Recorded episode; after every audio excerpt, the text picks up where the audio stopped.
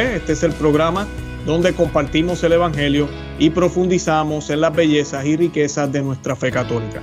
Les habla su amigo y hermano Luis Román y quisiera recordarles que no podemos amar lo que no conocemos y que solo vivimos lo que amamos. En el día de hoy me acompaña de nuevo el ilustre el señor Julio Ore, ah, disculpen, señor Julio Loredo, presidente de Tradición, Familia y Propiedad en Italia, quien nos va a estar hablando de nuevo de Los Ángeles hoy. Pero hoy vamos a estar hablándolo un poco de una manera distinta. Vamos a hablar un poco de esta batalla espiritual y también podríamos decir este, física en cierto sentido también con todo lo que está sucediendo en el mundo y cómo los ángeles también van a estar con nosotros durante esa batalla, dándonos guía, ayudándonos, eh, eh, estando con nosotros en la oración. Bueno, todo eso lo vamos a estar hablando hoy. Vamos a ver ese aspecto espiritual angelical que todo cristiano debe saber y debe tener presente siempre.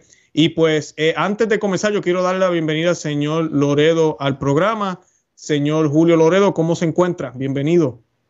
Luis, muchísimas gracias por esta invitación. Es siempre un gusto, un placer, un honor estar, estar con ustedes. Eh, yo tendría que haber estado allí en estos días, en Estados Unidos, para una conferencia. Desgraciadamente, las medidas eh, anti-COVID no, no, no me lo permitieron pero es siempre un gusto, al menos por la radio, al menos por, eh, por vídeo, estar con ustedes. Así mismo, gracias a Dios tenemos esta tecnología también que nos permite eh, llegar a más personas en cierto sentido, ¿verdad? Aunque no para nada eh, reemplaza lo que es estar en persona, ¿verdad? Pero, pero sí podemos llevar el mensaje a masas y a, un mayor número de personas en un instante. Y pues este, hay que utilizarlo también, ¿verdad? Para la gloria de Dios sea. Pues señor Loredo. Exactamente. Para comenzar, yo quisiera que hiciéramos un Ave María, como siempre hacemos, para encomendarle este programa a la Santísima Virgen María, que sea ella quien nos guíe. Ella es la reina de los ángeles, para que los ángeles también nos acompañen mientras usted se dirige al público, mientras yo le hago las preguntas, dialogamos, que el demonio ni ninguna fuerza maligna interfiera con la tecnología ni con nada de lo que queremos hablar y que sea el mensaje de nuestro Señor Jesucristo el que, el que llegue a los miles y miles de personas que van a estar viendo este programa. Y esta oración eh, la hacemos in nomini Patris, et Fili, Espíritu Santi. Amén. Eh, yo hago la primera parte, señor Loredo, usted la segunda. Eh, Ave María, gracia plena, Dominus tecum, benedicta tu in mulieribus, et benedictus frutus ventris tui, Jesus. Santa María, Mater Dei, ora pro nobis peccatoribus, nunc et in hora mortis nostre. Amén. Amén. Ave María, corredentora, ora pro nobis. Ora pro nobis. In nomini Patris, et Fili, Espíritu Santi. Amén. Amén. Bendito sea Dios. Gracias, señor Loredo, por estar aquí con nosotros. Yo quisiera comenzar, ya hemos hecho varios programas eh, con el señor Loredo, los que lo han visto o los que lo están viendo por primera vez hoy, los invito a que vean los demás programas, yo los voy a colocar en la descripción de este video para que puedan darle clic y ver los, los, otros programas que hemos hablado de demonios, ángeles, ángeles de la guarda, Hemos tenido también otros temas no relacionados con eh, Los Ángeles. También hemos hablado de la teología de los pueblos, la teología de la liberación. estoy pensando, usted ha estado muchas veces aquí conmigo ya. Este, gracias, a Dios, sí. Sí, sí, sí. Pero pues todo eso lo vamos a colocar en la descripción. Hoy yo quisiera que habláramos, como dije, de Los Ángeles eh, y de toda esta crisis. Me imagino que tal vez podríamos comenzar hablando de, de cuál es la labor de Los Ángeles y por qué en su opinión y en la opinión de la iglesia, tenemos la esperanza de que ellos van a pelear con nosotros también esta batalla. ¿Cómo no? Mire, como, como usted dijo, ya, ya hicimos eh, un programa bastante largo incluso sobre Los Ángeles, por lo tanto, mil disculpas si alguna idea, algún concepto debo, debo necesariamente repetirlo. Pero, ¿quiénes son los ángeles? Los ángeles son seres puramente espirituales son seres puramente espirituales que están entre Dios y los hombres. Porque, como dije en una conferencia que hice eh, recientemente por vídeo para un público americano, existe una jerarquía en el universo. Desde los minerales que tienen solo existencia, después vienen las plantas que además de la existencia tienen un principio, un vite, se dice una vida vegetal, Después los animales, que aparte de esto tienen una vida instintiva, Más arriba hay el hombre que es mitad materia, mitad espíritu, por lo tanto tiene vida eh, material, vegetativa, instintiva y eh, intelectual, espiritual. Y de ahí viene Dios, que es el puro espíritu eh, absoluto. el universo es hecho por jerarquías orgánicas, por jerarquías armónicas, por tanto por grados. Por ejemplo, los animales, desde una ameba, que es unicelular, hasta un elefante, hay una diferencia enorme. Eh, incluso en belleza, desde un sapo, que yo, yo no sé qué belleza se le puede ver a un sapo, hasta un pajarito muy bonito, hay toda una jerarquía de bellezas. También en el universo hay, esta jerarquía de esencia, jerarquía de naturaleza. Ahora, habría un vacío, habría un hueco, un salto si entre el hombre y Dios no hubieran seres. Y estos seres son los ángeles, que se dice que son plenamente, eh, perdón, em, eh, perfectamente espirituales. De hecho, son espirituales en relación a nosotros, pero no son espirituales en sí mismos porque eso es solo Dios. Por lo tanto, son seres enteramente eh, espirituales, pero porque son vistos, vistos por nosotros. Eh, ¿Cuál es la misión de los ángeles? Ya su posición en el universo nos lo dice todo. Son intermediarios entre Dios y los hombres. Son mensajeros. Y yo utilizo siempre, porque es, una metáfora que se, que se, y no es una metáfora, esto es una visión, no, no sé si eh, se acuerda, eh, eh, Jacob a las tantas, y tengo la citación aquí, infelizmente un texto en inglés, Génesis capítulo 28, verso 11 y 12. Dice, y vi una escalera que comenzaba desde la tierra y llegaba hasta el cielo.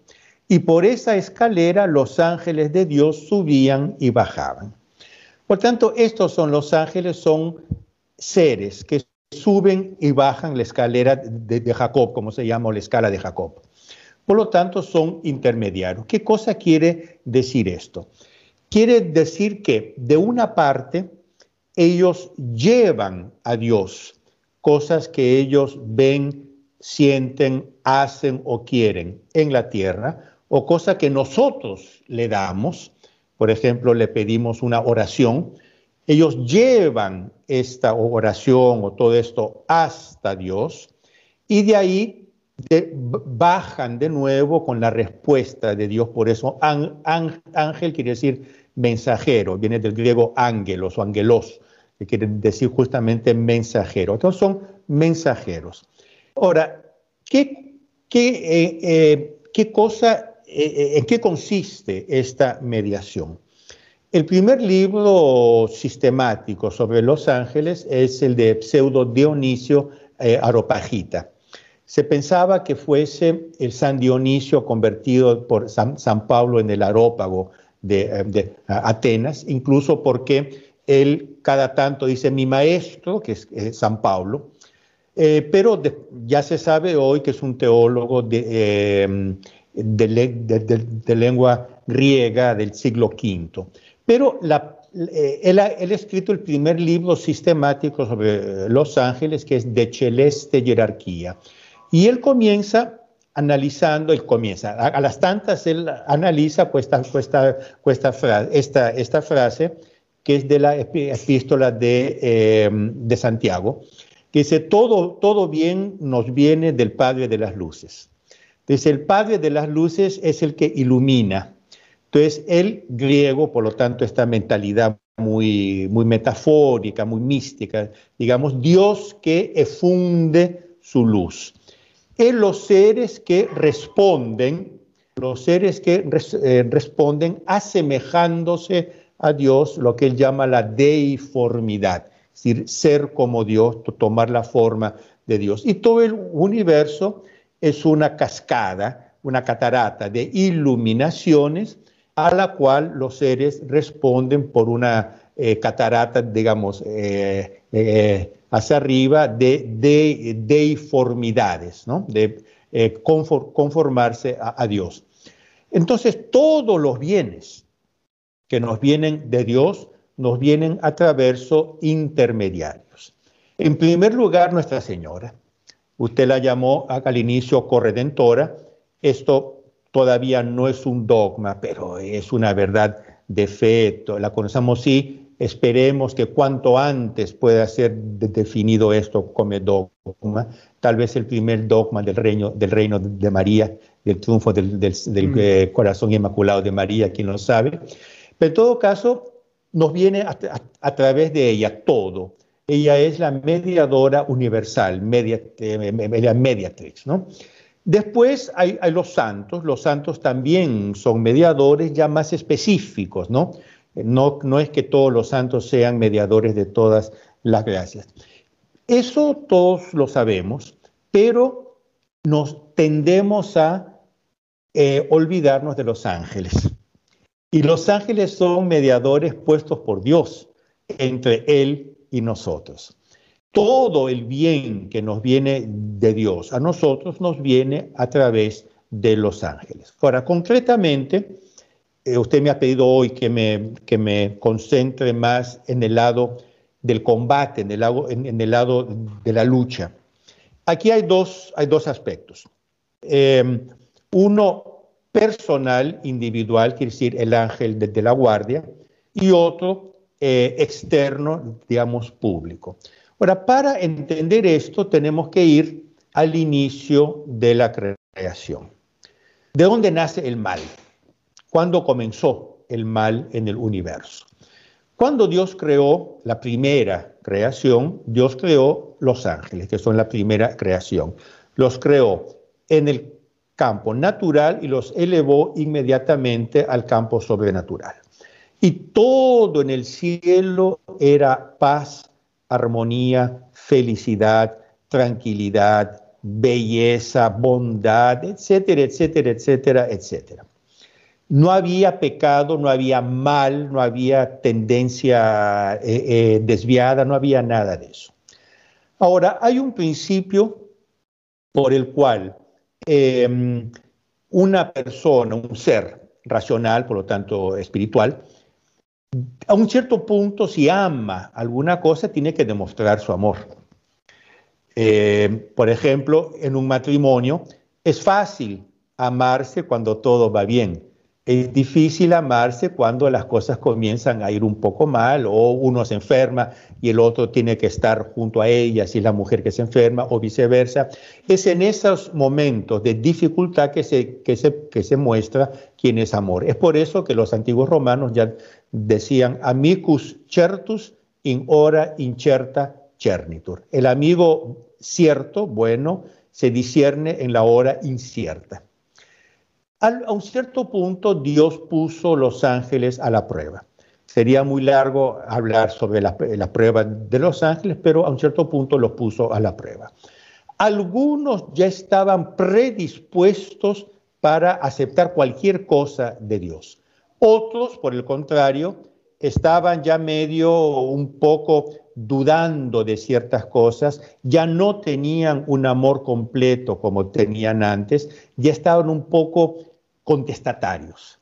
Y los teólogos, los comentadores dicen que a un cierto punto Dios reveló a, los ángeles que se había encarnado. Y se había encarnado no en un ángel, sino en un hombre. Y esto ya causó un shock, porque los ángeles eh, que después iban a, ser los ángeles malos, ya tenían ese germen del eh, orgullo, ¿Por qué no se encarne en uno de nosotros? Él tiene que encarnarse, ¿por qué en un hombre? Pero digamos que la cosa pasó raspando. En un segundo momento Dios revela que se encarnará de una virgen y que esa virgen será su reina, la reina de los ángeles. Ahí... peor, peor todavía. Ahora vamos a tener una, una reina humana.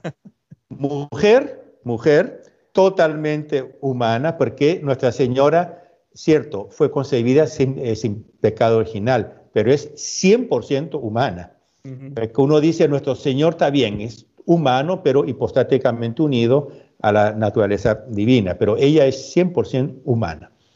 Ahí Lucífero, que ya estaba tentado, dijo, non serviam, no, no te serviré, no te serviré, no te obedeceré. y se, se revela, quiere decir, rechaza este orden puesto por Dios en el universo y se recusa, eh, rechaza la obediencia a Dios. Ahora, yo quiero analizar este, este punto. Aquí nace una cosa nueva que antes no había, que es el rechazo consciente y voluntario de la obra de Dios. Antes hubo una como que preparación de los ángeles que después serían los ángeles malos, los demonios, que ya estaban medio, medio así, pero no se revelan. Desde que se revelan, ahí comienza otra historia, nace el mal. Ahora, cuando, a partir del momento que nace el mal, a contrario senso, es decir, de la otra parte, nace un nuevo deber, que es el deber de la militancia. Si hasta ese momento yo, yo habría podido decir, yo solo quiero rezar, alabar a Dios, cantar su gloria, santo, santo, santo, el Señor ejércitos, todas esas cosas lindísimas que vemos en el Apocalipsis. A partir de ese momento, yo no puedo continuar a alabar y a amar a Dios si no rechazo esto. Usted imagínese, yo soy un ángel y eh, Lucifer dice, no serve a mí, se revela y comienza a luchar contra Dios. Y, yo digo, hombre, no me molestes, no me molestes, yo quiero seguir aquí alabando a Dios. Eso no es una posición buena. Nace, por lo tanto, un deber que es el deber de la militancia. Lo recoge San Miguel, arcángel, Mijael quiere decir quien como Dios, y lanza su grito, eh, Deus, quien como Dios. Y el Apocalipsis dice, y hubo una gran batalla en el cielo, San Miguel y sus ángeles combatían contra Lucífero y sus ángeles hasta que no hubo más lugar para ellos en el cielo, fueron precipitados al infierno. Entonces, la primera batalla se dio en el cielo.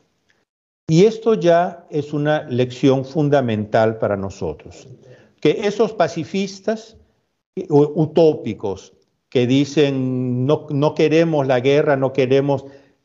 Señores, la primera guerra se combatió en el cielo y se combatió entre los ángeles y esto es muy importante porque fue una guerra angélica.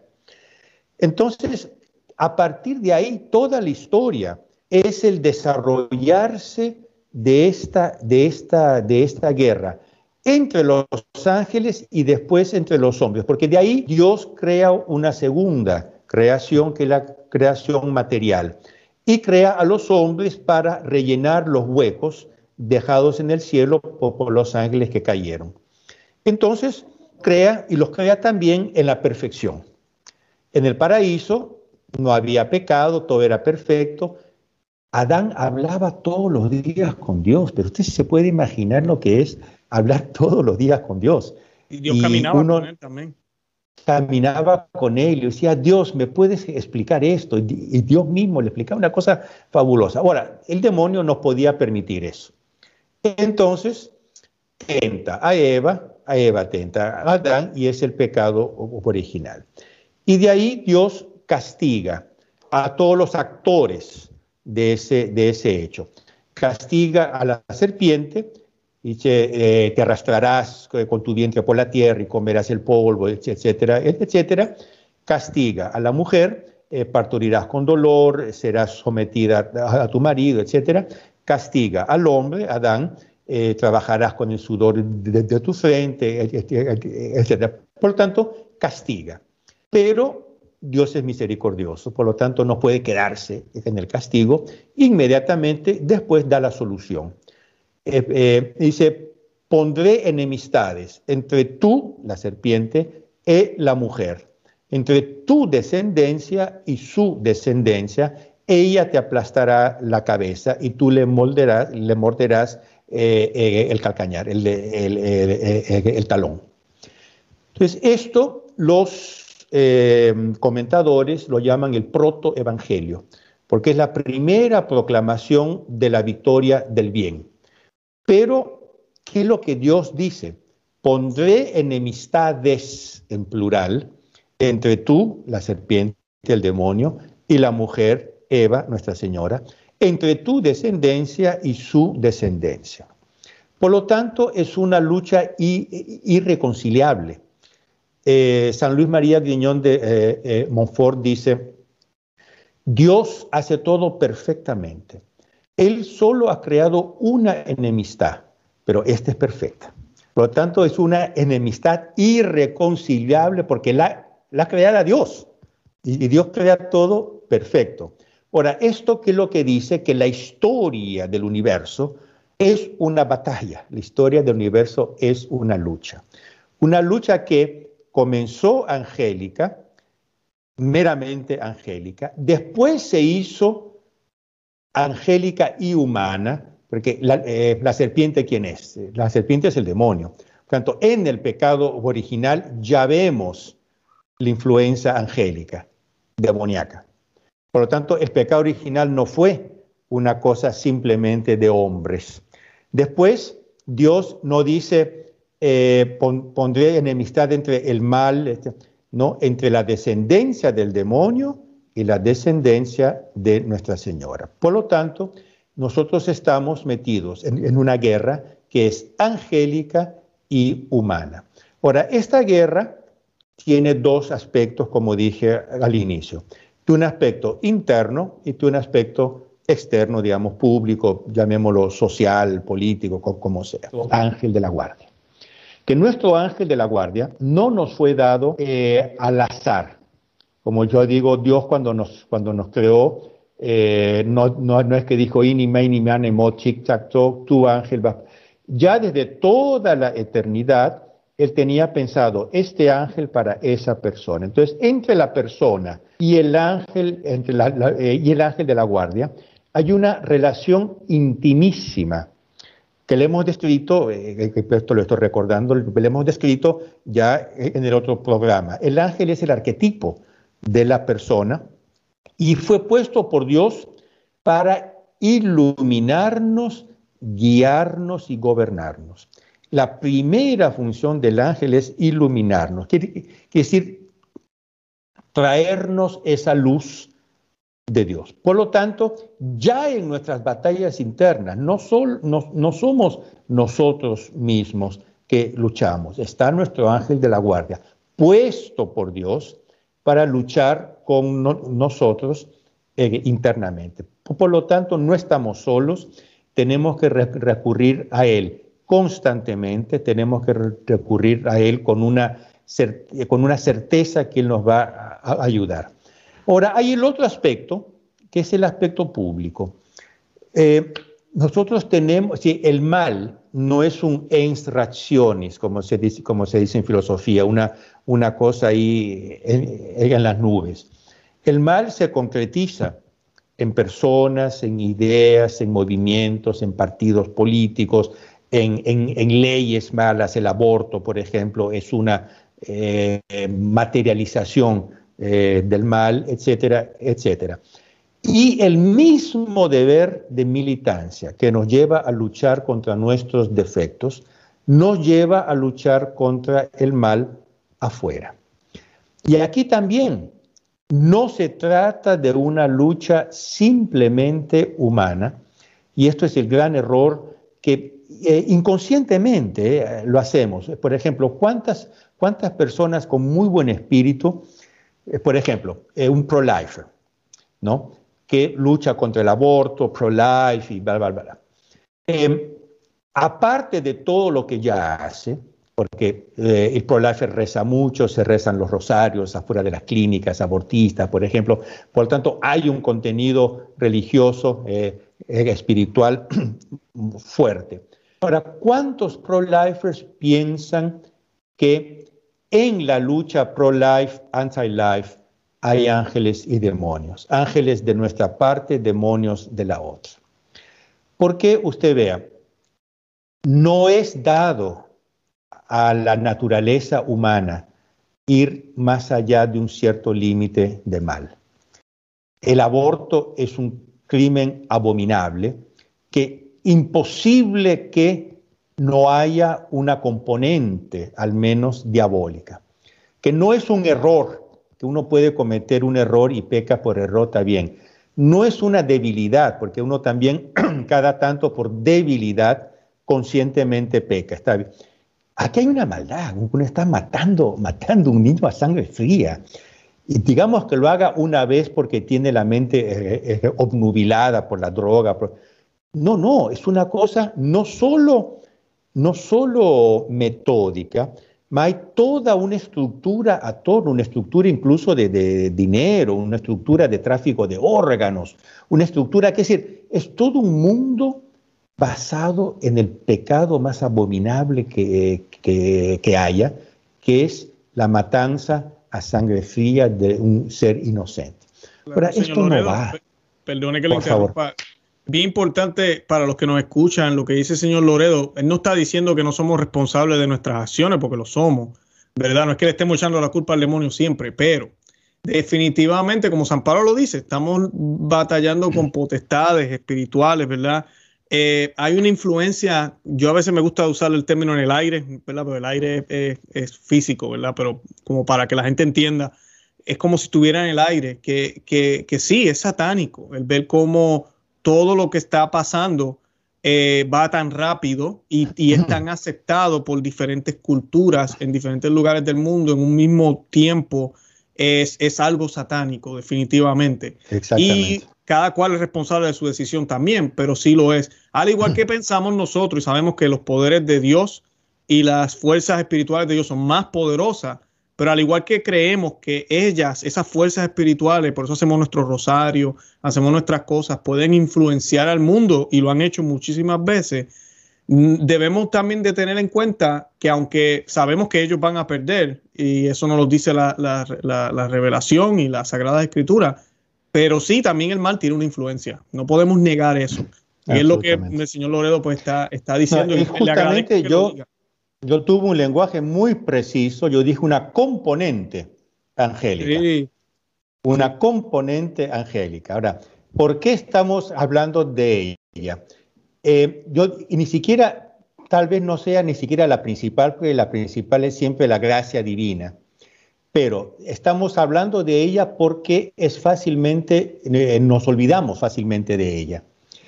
Eh, es por eso que estamos hablando. Ahora, la parte angélica es, una componente. Y aquí yo recuerdo una, hubo una regla, una, un, regla, un principio, un principio teológico.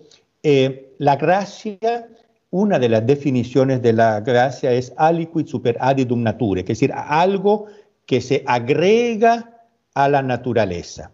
La gracia tampoco existe en el, así, en el aire, la gracia se basa después sobre la naturaleza y actúa sobre la naturaleza. Por tanto, los ángeles también actúan sobre la naturaleza humana e incluso la naturaleza natural. Pero yo lo que estaba poniendo el énfasis en esta componente que nos podemos olvidar fácilmente. Que nosotros tenemos que ver que en todo el mal que se hace, no es que todo sea demonios, absolutamente, pero hay siempre una componente demoníaca porque el hombre puede pecar por ignorancia, puede pecar por debilidad, puede pecar por maldad, digamos, saltuaria. Ahora, cuando hay un, como es un empecinamiento, se dice, eh, una cosa que yo me meto en el pecado y lo hago y lo hago y lo hago y lo hago, esto no va sin una influencia influencia demoníaca muy fuerte, que pero es siempre una influencia de componente. Y esto por un otro motivo que lo hemos explicado en el otro, en el otro programa. Nadie, excepto Dios, puede mover nuestra voluntad. Ni nuestro ángel ni el demonio puede mover nuestra voluntad.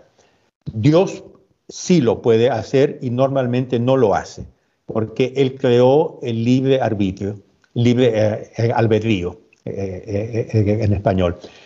habiendo creado el libre albedrío, él respeta su propia creación.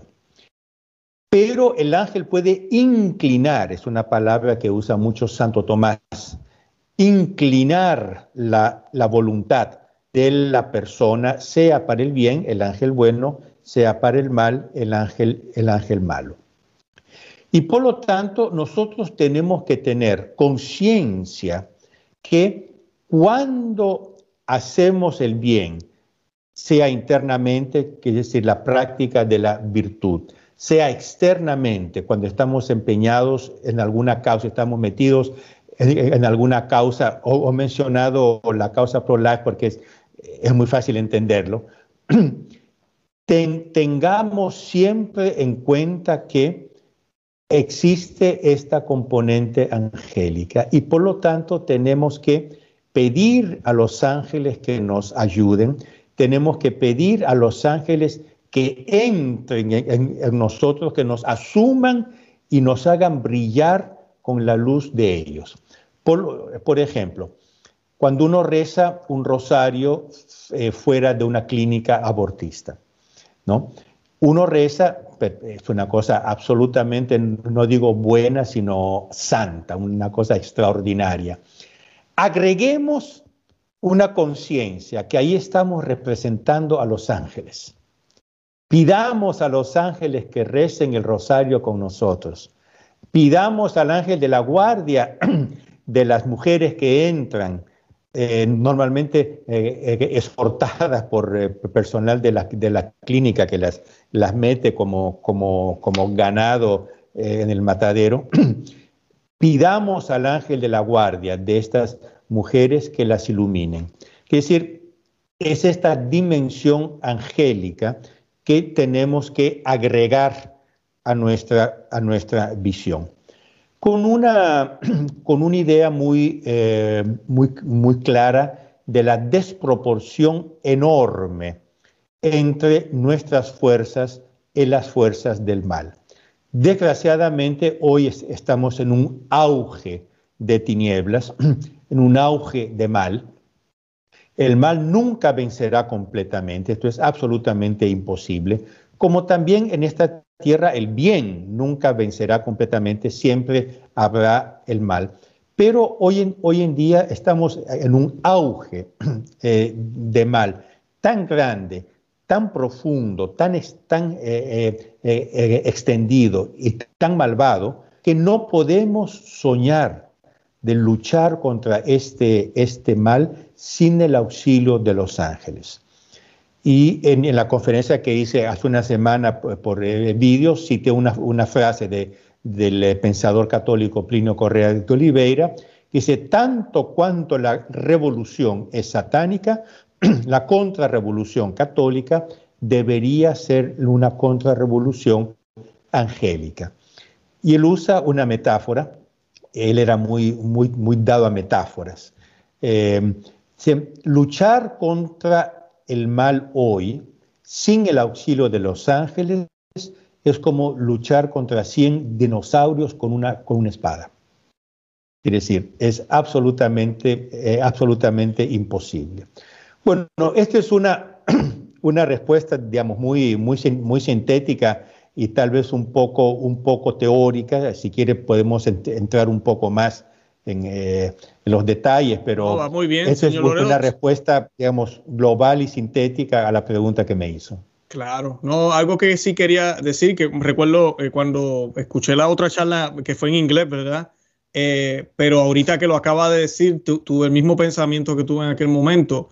Eh, ver cómo el mal, ahorita mismo, todo este movimiento supuestamente defendiendo los derechos reproductivos de la mujer, defendiendo todos los tipos de familias que se quieren inventar, defendiendo todo lo que ellos defienden, ellos ya han llegado a un punto de no tan solo defenderlo, por ejemplo, en el caso del aborto, eh, ellos lo celebran. O sea, ya ellos, la, gente, tú ves la mujer que dice, oh, yo tengo tres niñas, pero antes de tener mis tres niñas eh, tuve cinco abortos y yo decidí cuándo quería a mis hijas. Y ya han llegado a ese punto y lo que Plinio Correa dice, que eh, es como si abrazaran lo diabólico, lo, lo, lo, lo acatan a su vida y lo reciben con todas las ganas posibles. Entonces, nosotros como contrarrevolucionarios, y yo me pensaba, yo decía, wow, a muchos nos falta llegar a ese punto de acatar realmente lo angelical, lo cristiano, lo contrarrevolucionario, lo que realmente pueda apagar todo este mal. Es esa luz que a veces nos da miedo realmente recibir. Y de verdad que le agradezco eso porque es el pensamiento que me Exactamente. Usted, usted vea, vea, por ejemplo, todos tenemos en nuestra, en nuestra memoria es, eh, escenas de las manifestaciones del Black, Lives Matter. Incendios, eh, destrucción de, de monumentos, eh, pues, por ejemplo, han destruido no sé cuántas estatuas de Fray Junípero, de San Junípero Serra, eh, que es el apóstol de la California, que defendió a los indios. San Junípero Serra escribió un tratado sobre los derechos humanos de los indios y lo tratan ahora de racista y de xenófobo. Es decir, es una locura, pero este odio, y tengan en mente eh, las fotos o las, los vídeos, todos los hemos visto, y hay una carga de odio negro, tenebroso, en estas cosas. Ahora, ¿cómo podemos eh, oponernos a esto? Uno dice, publicando libros, es decir, eh, refutando las doctrinas. Dice, absolutamente sí, nosotros tenemos que hacer estudios, escribir artículos, hacer estos vídeos, publicar. Absolutamente sí, pero nosotros tenemos que presentar el contrario de lo que ellos están presentando ahí. Tenemos que presentar un tipo humano tan luminoso cuanto es tenebroso el tipo humano que ellos, que ellos presentan.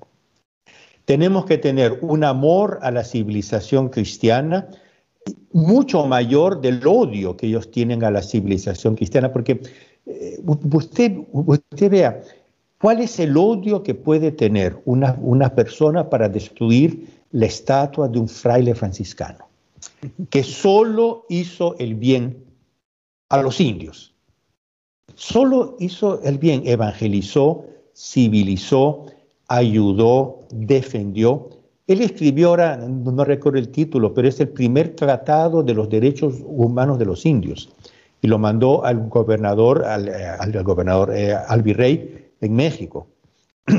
¿No? Ahora, ¿Cuál es el odio de una, de una persona que le echa pintura, destruye una estatua? Es odio contra la iglesia, contra la civilización cristiana. Ahora yo digo, ¿cuál es nuestro amor que tenemos que tener? ¿Cuál es la luz que tenemos que, tener opuesta? Porque o nosotros presentamos un tipo humano, es una forma de ser, de presentarnos, de de, rezar. Por ejemplo, incluso cuando rezamos esos public rosaries, ¿no? Hay un modo de rezar con ufanía, porque usted eh, ciertamente ha participado de public rosaries, yo he participado aquí en Europa de varios, ¿no? Eh, rosarios públicos en las plazas, en los, en los cruces de avenidas y eso. Nosotros ahí estamos representando la iglesia no somos nosotros. Nosotros ahí estamos representando alguna cosa que es mucho más que nosotros y es por eso que hay todas las manifestaciones de odio que hay, porque eh, gente que desde los carros tira, tira cosas, insulta, hace gestos, eh, gestos eh, obscenos, etc. Como gente que, que aplaude, gente que ayuda, etc. Nosotros tenemos que presentar un modelo angelizado tanto cuando, cuanto el oro, el su, el, modelo de ellos es demonizado. Porque aquí hay una cosa muy, eh, que muy importante. Santo Tomás explica muy bien, eh, todos los, los seres, cuando llegan al máximo de sus capacidades como especie, asumen algunas características de la especie superior. Por ejemplo, las plantas. Las plantas, cuando llegan a una cierta perfección, asumen ciertas características de animal. Por ejemplo, esas plantas que comen eh, insectos o plantas como el girasol que se, que se gira con el sol, etc. Son cosas ya que son más animales que no vegetales. Después hay animales que casi parecen humanos en el sentido que hay, hay perros tan bien, eh, no, digo educados, sino tan bien amaestrados, domesticados, que parecen educados. Uno dice, siéntate, se sientan, hazme esto, me lo hace, no entres, no entra, eh, tiene que ir a, un cierto lugar a una cierta hora, va casi, casi que parece un poco humano, porque llegó a una perfección. Así también el hombre, el ser humano, cuando llega a una perfección de su, de su especie, asume algunas características de la especie superior, que es la especie angélica. Por lo tanto, el ángel, eh, perdón, el hombre, cuando se llena del Espíritu de nuestro Señor Jesucristo, cuando se llena del Espíritu de Nuestra Señora, se angeliza. Es por eso que, por ejemplo, la famosa frase de un, abogado eh, ateo que fue a visitar el santo cura de Ars, Juan María Vianney, y volvió a su, eh, a su pueblo y le preguntaron, ¿y eh, qué ha visto? Se vi Dios en un hombre. Mm, vi Dios en un hombre. Y el mismo santo cura de Ars, él, no era muy inteligente, entonces él, tenía que preparar sus eh, sermones muy, muy bien y tomaba notas y los escribía, porque no era una persona muy inteligente, era santísima, pero la cabeza... a un cierto punto, una señora, después de la misa, viene y le dice, ah, monsieur le curé, su homilía fabulosa, me gustó tanto, me ha tocado el alma. ¿Y qué parte le gustó más? Ah, cuando usted dijo, pasemos a la quinta página.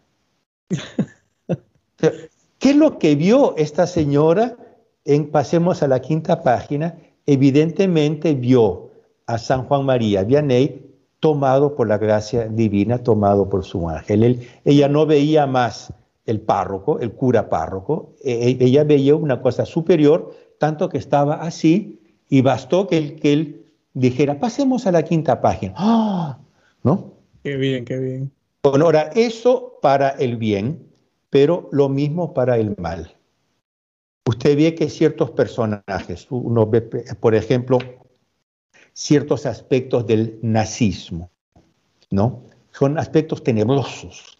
Pero ¿cómo se puede tener ese odio contra una raza solo porque son de esa raza? Usted ve que ahí hay una cosa muy profunda que concretamente en el nazismo era alimentada por toda una serie de rituales eh, ocultísticos, incluso satánicos, etcétera, sobre todo al interno de las SS, y toda una mística eh, en parte pagana, en parte directamente satánica. Eh, un, sacerdote que, era, que después fue muy amigo del profesor Pino Correa de Oliveira, padre Walter Mario, eh, jesuita alemán, él cuenta, él, tuvo que salir corriendo porque él era anti, antinazista, él salió corriendo en el 40, en el 39, en el 39, y escribió lo que yo creo ser el mejor libro contra el nazismo, el cristianismo en el Tercer Reich. Y él, no en ese libro, pero Aldo Toplino, Correa de Olivera, eh, él contó que un día él estaba en, una manifestación nazista, estaba Hitler, y al lado de él estaba Goebbels, y él en el público, pero muy cerca.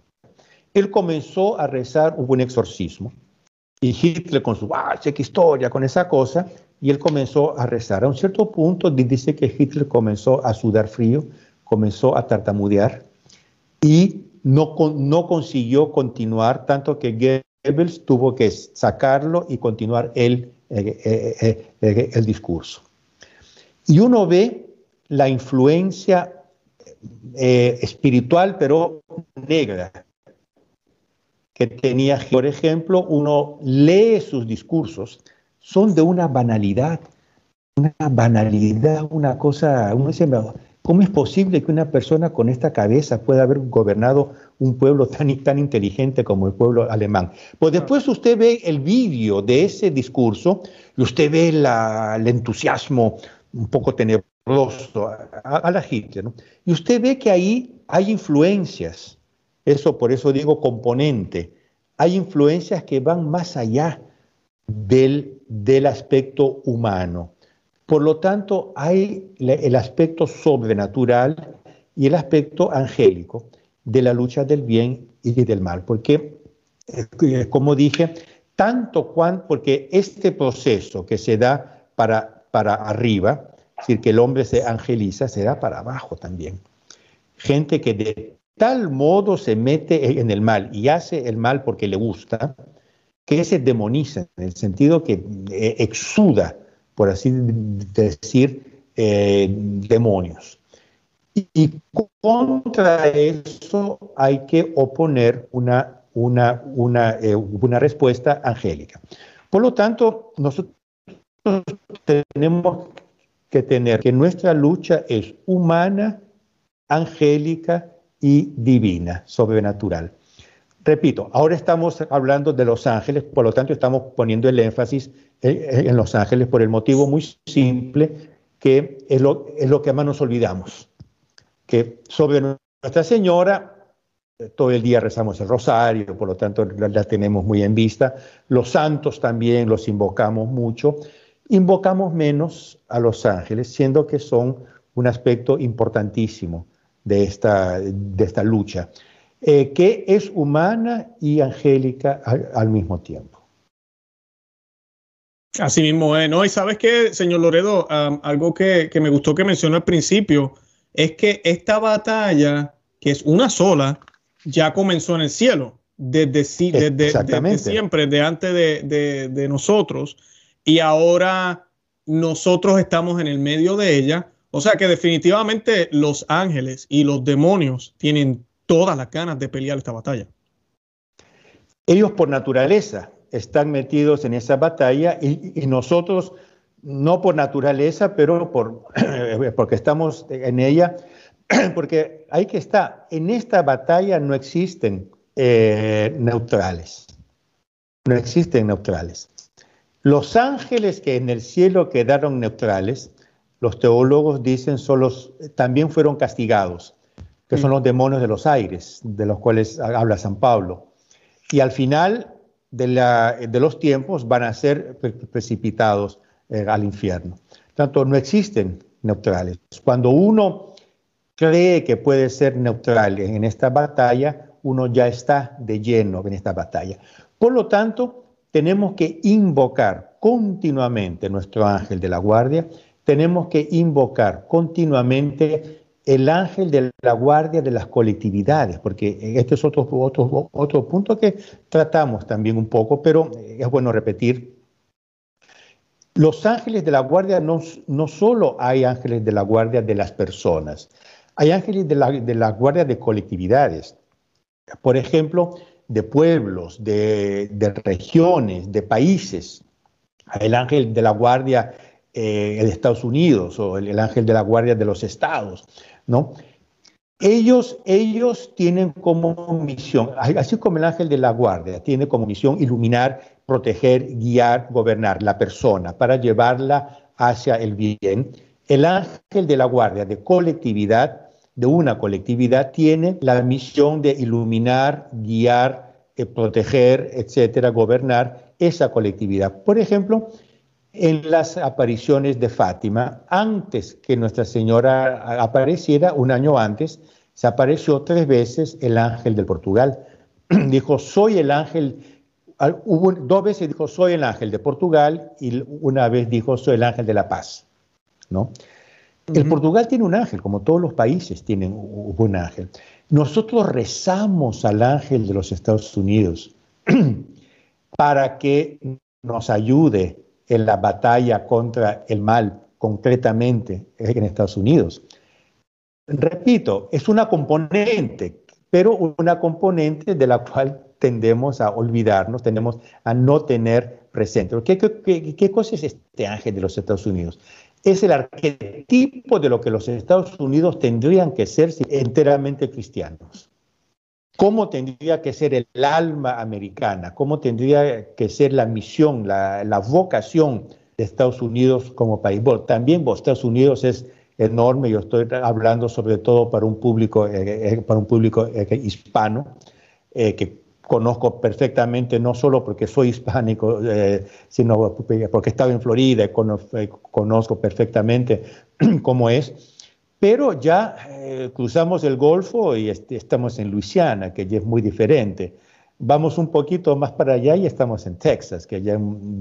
Por lo tanto, también a nivel regional hay ángeles que fueron puestos por Dios para guiar estas colectividades. Hay un ángel del Texas, hay un ángel de la eh, Luisiana, que después se juntan en un ángel superior que es, el ángel del país. Ahora, tenemos que rezarle para que el Texas sea cada vez más Texas como debe ser, Texas católico, eh, hasta el fondo, militante, firme, claro, etcétera. Etcétera, etcétera. Eh, por lo tanto, también estos ángeles, a estos ángeles tenemos que rezar. Después hay los ángeles de las familias espirituales.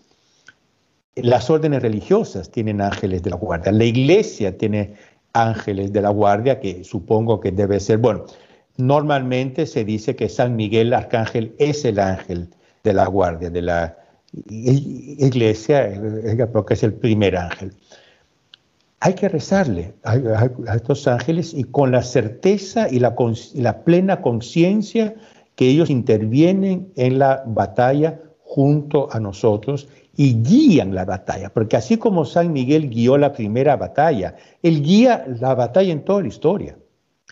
San Miguel es el comandante de la batalla en toda la historia. Ahora, ¿cuántas veces pensamos en San Miguel cuando hacemos una obra de bien al externo. Cuando hacemos un manifiesto, por ejemplo, qué sé yo, quieren hacer, quieren poner una estatua, eso en Estados Unidos desgraciadamente está cundiendo mucho, estatuas satánicas, aquí y por allá. Aquí en Italia están comenzando, ¿eh? Están mm. comenzando, ya han puesto dos o tres estatuas satánicas por ahí. Y los católicos hacemos campaña, campaña contra contra eso para que no sean puestas esas estatuas satánicas.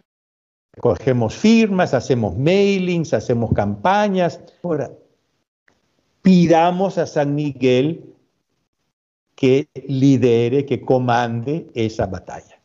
Pidamos, por ejemplo, una persona, hablando de un abajo firmado, de una petición, ¿no? Para remover una estatua satánica de un parque público. ¿De qué depende que esa, que esa persona firme o no firme? Depende si esa persona tiende para el bien o para el mal. Y este equilibrio entre el bien y el mal de él puede depender del ángel de la guardia. Pidamos al ángel de la guardia de esta persona que la ilumine, que la, eh, eh, eh, digamos, casi la empuje para que firme esa petición. Debe que es una dimensión angélica que tenemos que tener siempre muy presente. Excelente. ¿Sabe qué, señor Loredo? Me dio una idea que no había pensado, eh, porque habló de las personas que vienen a firmar, pero eh, también deberíamos pedirle a los ángeles de la guarda, de estos que están como los de Black Lives Matter y toda esta gente, porque ellos tienen ángeles también, ángeles de la guarda, para que no, obviamente no están en comunión con ellos, pero todo ser humano tiene un ángel. Eh, deberíamos pedirle también a esos ángeles, nosotros, ¿verdad? El pobre ángel, diría yo, eh, está siendo ignorado, sufre muchísimo por esa alma y hace lo que puede, pero esa alma no quiere escuchar, esa persona no quiere escuchar. Eh, creo que tal vez sería algo que también, ¿verdad? Podríamos eh, añadir en la lista. Absolutamente sí, porque como usted dice, toda, toda persona, hasta Hitler, Stalin, Lutero, eh, tenían un, ángel desde la guardia y por lo tanto podemos y tenemos que rezar a estos ángeles desde la guardia de ellos para que los iluminen o les impidan de hacer el mal, porque eh, eh, hay, hay, esto también, porque si uno no puede convertir una persona o no consigue convertirla, uno puede rezar para que el ángel impida a la persona que haga el mal por ejemplo, la persona tiene que liderar una manifestación del Black Lives Life Matters. Frente a la imposibilidad que la persona cambie idea, uno puede pedir que le venga un dolor de cabeza y diga, no, no voy. Que no le prenda el carro, no, ¿verdad? Pero... que, que, no le prenda el carro. Son cosas, digamos, que no es un mal, eh, no es un mal, no, yo no estoy pidiendo el mal a la persona. Yo estoy pidiendo que, que no haga ángel de algún modo, de algún modo le impida de hacer un mal, un mal, un mal mayor. No es algo bueno lo que estás pidiendo, es una oración muy buena eh, por una persona que está hundida en el mal, pero estás pidiendo algo y esa, de eso se trata. Qué bien, qué bien. Excelente. Y, aquí cuando nosotros tenemos esta conciencia, que nosotros eh, transmitimos la luz de los ángeles, porque aquí hay otro, otro punto absolutamente esencial. Si uno dice, eh, yo, yo, yo, mira, mire cómo yo brillo con este ángel, la luz no brilla. Nosotros somos como, como un vitral. Cuanto más claro, más transparente es el, es el vitral, más va a penetrar la luz. Cuanto más cargado, más cerrado sea el, sea el vitral, la luz no va eh, eh, eh, a penetrar. Por tanto, tenemos que, lo, lo que yo dije, tener siempre conciencia que nosotros tenemos que representar seres angelizados, justamente la parte ser nuestra eh, es la menor. Entonces tenemos que dar lugar a la parte angélica. En la medida en que nosotros no pensemos en nosotros, sino pensemos en los ángeles, vamos a, a brillar con una luz angélica. Y por lo tanto es también un llamado a quitar de nuestras cabezas tres palabras. Yo, mi y mío. A veces me dicen o me preguntan cómo hacer un buen examen de conciencia. Bueno, hay, hay mil modos, pero un buen examen de conciencia al final del día es cuántas veces pensé o usé estas tres palabras, yo, mi y mío. Cuanto más las haya pensado y usado, peor habrá sido mi día. En cuanto menos las haya pensado y usado, mejor. Ahora, por lo tanto, es un equilibrio muy, muy, muy fino, digamos, muy, muy delicado, entre tener plena conciencia que somos eso y plena, pleno desprendimiento, plena, plena humildad, que no es por nosotros, sino por Nuestra Señora, Después Nuestra Señora dirá lo mismo de ella, yo soy la sierva. Yo, ella, ella, por ejemplo, eh, se hubiera dicho, ¡Ah, Dios quiere encarnarse en mí. No se encarnaba, no se encarnaba. Ella incluso objetó al ángel contra la encarnación. Dijo, ¿cómo puedo ser yo la madre de Dios si no conozco hombre? Quiere decir, incluso objetó contra. Tan fuerte era la... Y fue turbada, ¿no? Ella se, se turbó y cuando San Gabriel dijo, no temas María, porque lo que hay en ti es sobre el Espíritu Santo, ¿eh? ¿qué, ¿qué cosa dijo? Yo soy la sierva del Señor, hágase en mí según tu palabra. Es decir, yo aquí, yo ya dije la mía, como yo ya dije mi palabra, ¿no? Eh, ¿Cómo puedo si soy virgen? Ahora, ya la dije, tú me respondiste perfectamente, yo aquí desaparezco yo aquí desaparezco. Yo soy la sierva. Entonces, fue porque ella dijo, yo soy la sierva, que el divino eh, Espíritu Santo se encarnó, y de ahí fue la encarnación, y de ahí no es que ella brillase con la luz, ella, ella llevó la luz dentro, dentro de ella por nueve meses y después la tuvo, la tuvo al lado, etcétera, etcétera. Bueno, eso es otra historia, digamos. Pero yo soy la sierva, quindi ella desapareció. Nosotros también tenemos que ser así con la conciencia de que cuando nosotros desaparecemos es la luz angélica que brilla en nosotros. Y es allí que nosotros tenemos plena, plena, como en francés se dice, force de frappe, fuerza de impacto. Es ahí que hay las campañas públicas, hay ahí que hay las marchas, una marcha, por ejemplo, una marcha por cualquier cosa, incluso una procesión que hagamos alrededor de nuestro bar, si es hecha con, este espíritu, tiene otro brillo que no, eh, que no la, la, simple procesión de rezar el tercio, el rosario, etc. Tiene otro brillo y otro e, efecto. Por lo tanto, tenemos que, tener en vista que el, espíritu de caballería, porque es de esto que se trata. Hoy en día la palabra caballería, cruzada, está totalmente politically incorrect, mm. hay que usarlo. Incluso Eh, hace tres semanas se conmemoró la última cruzada, la batalla de Lepanto, sí. Eh, San Pío V, etc.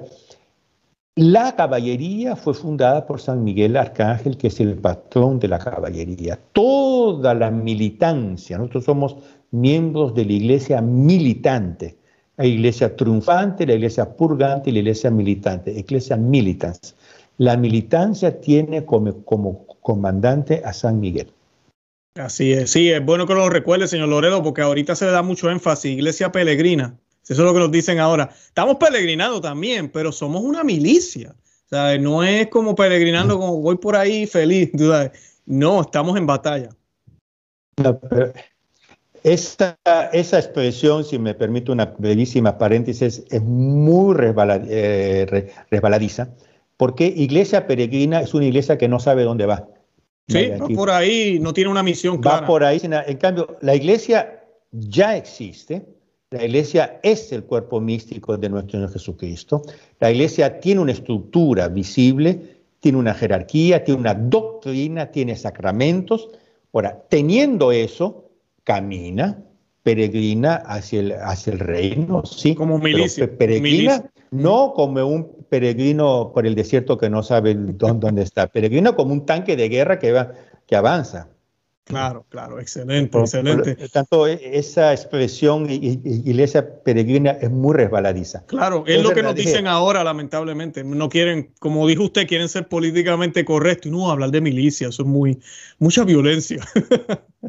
Pero cuando uno lo dice, ellos se alzan militantemente contra nosotros. Claro, claro, claro, claro. No, y saben lo triste de esto, señor Loredo, que ellos se olvidan que Satanás y sus secuaces, ellos no tienen piedad ni misericordia ellos van con todas. Y como decía yo hace un minuto, eh, volviendo a lo mismo, como dijo usted, la manera, me gustó algo que dijo señor Loredo, la manera de, de realmente abrazar eso angelical y que eso angelical de verdad se nos note es dejando de ser nosotros para ser para Dios, completo para Dios. ¿Quién como Dios? Entonces va a ser, como dijo San Pablo, ¿verdad? Cristo quien vive en nosotros, nuestro ángel de la guarda que resplandece. Usted mencionó a San Pío V, usted mismo compartió la historia en otro programa, como dicen los testimonios que cuando San Pío V supo que ya habían ganado la batalla y va a la ventana, muchos dijeron, se veía, parecía un ángel.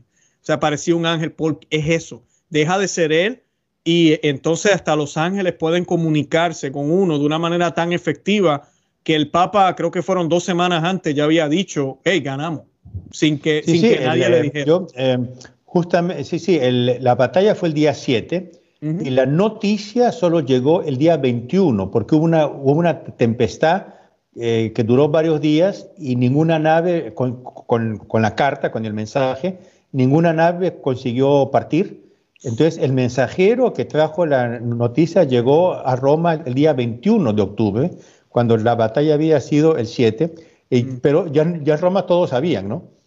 Cuando él llegó, dice, pero ¿cómo lo saben? Eso ya lo sabemos, ¿no? Porque eh, justamente el Papa, el Papa eh, había visto por la ventana y había quedado todo iluminado. Ahora, esta, esta, esta, este, este es un llamado para que nosotros tengamos siempre este espíritu de elevación, este espíritu de contemplación, porque uno asume lo que contempla y ama. Si uno contempla la belleza y asume la belleza, uno representará la belleza. Y la belleza es la belleza angélica que tenemos que eh, eh, representar. Por lo tanto, hay que, hay que remarcar mucho, hay que, hay que repetir mucho esta necesidad de la devoción a, los ángeles, ángeles de la guardia personales, ángeles de la guardia colectivos y en general a las milicias eh, angélicas, como se dice el príncipe de las milicias angélicas, San Miguel Arcángel. Excelente, señor Loredo. De verdad que gracias. Se nos fue el tiempo. Podríamos estar hablando un buen rato más, pero de verdad que gracias. Creo que, la idea quedó muy clara de cómo realmente los ángeles sí ya están batallando con nosotros. No tengamos duda de eso. Y de cómo nosotros podemos ser parte de esa batalla. Estamos llamados, no es opcional. Estamos llamados, es nuestro deber. Y cómo podemos permitir que esa fuerza que viene de Dios se manifieste ante nosotros, eh, a través de nosotros. Ya usted también lo explicó. Esas tres cosas yo creo que quedaron muy claras. Eh, no sé si quiere añadir algo más para concluir, señor Loredo. No, no, para concluir solo una noticia que la damos en avant premier, como se dice, para nuestro, nuestro público de Conoce, Ama y Vive tu Fe. Eh, está siendo eh, comenzará, comenzará a, ser traducido al inglés este libro de Pino Correa de Olivera sobre Los Ángeles. Esperamos lanzarlo allá por agosto, julio-agosto de este año. Excelente. En inglés. En inglés. Y luego tal vez en español en un futuro. No, no sé, ¿verdad? Bueno, ahí depende de, de, ustedes. Sí, sí, claro, claro. Perfecto. No, pues me envía los enlaces. Hablando de enlaces, yo voy a dejar los enlaces del apostolado de la TFP o de la tradición familia y propiedad en Italia, eh, los que quieran hacer alguna donación, apoyar, apoyarlos a ellos hacen un trabajo espectacular allá en Italia, yo sé aquí en Estados Unidos también, eh, y también en toda Sudamérica, en toda Europa. Eh, de verdad que tenemos que apoyar este movimiento contrarrevolucionario que más que nunca es necesario en estos tiempos de, pues, de batalla, porque no lo podemos negar. Estamos en, en batalla. Señor Loredo, yo espero tenerlo de nuevo en el futuro eh, estaré orando por ustedes. Yo invito a todos los que nos están viendo que el próximo rosario que hagan lo hagan por el señor Loredo. Oren por él, oren por su Muchas gracias. En, en, Italia y por todo lo que está sucediendo allá, que sabemos que las cosas no están, no están fáciles en ninguna parte del mundo ahorita mismo, con toda esta no loquera que no están fáciles. Recientemente tuvimos una gran victoria. Eh, no pasó en el Senado la, la ley contra la homofobia. Eh, mm. no pasó, eh, gracias a Dios, si no hubiera sido tremendo porque no hubiéramos podido eh, enseñar públicamente la doctrina católica en tema de homosexualismo. no pasó y fue una gran victoria, pues, por lo tanto agradecemos también, agradezcamos también a Dios por las, por las victorias que tenemos. Amén, qué bueno. Pues señor Loredo, yo me despido entonces. De verdad que eh, amamos a todos los que nos están viendo. Le pedimos que sigan orando por nosotros, compartan el video, déjenle saber a otros que existimos. Y nada, Santa María, ora pro nobis. Que el Señor los bendiga. bye bye.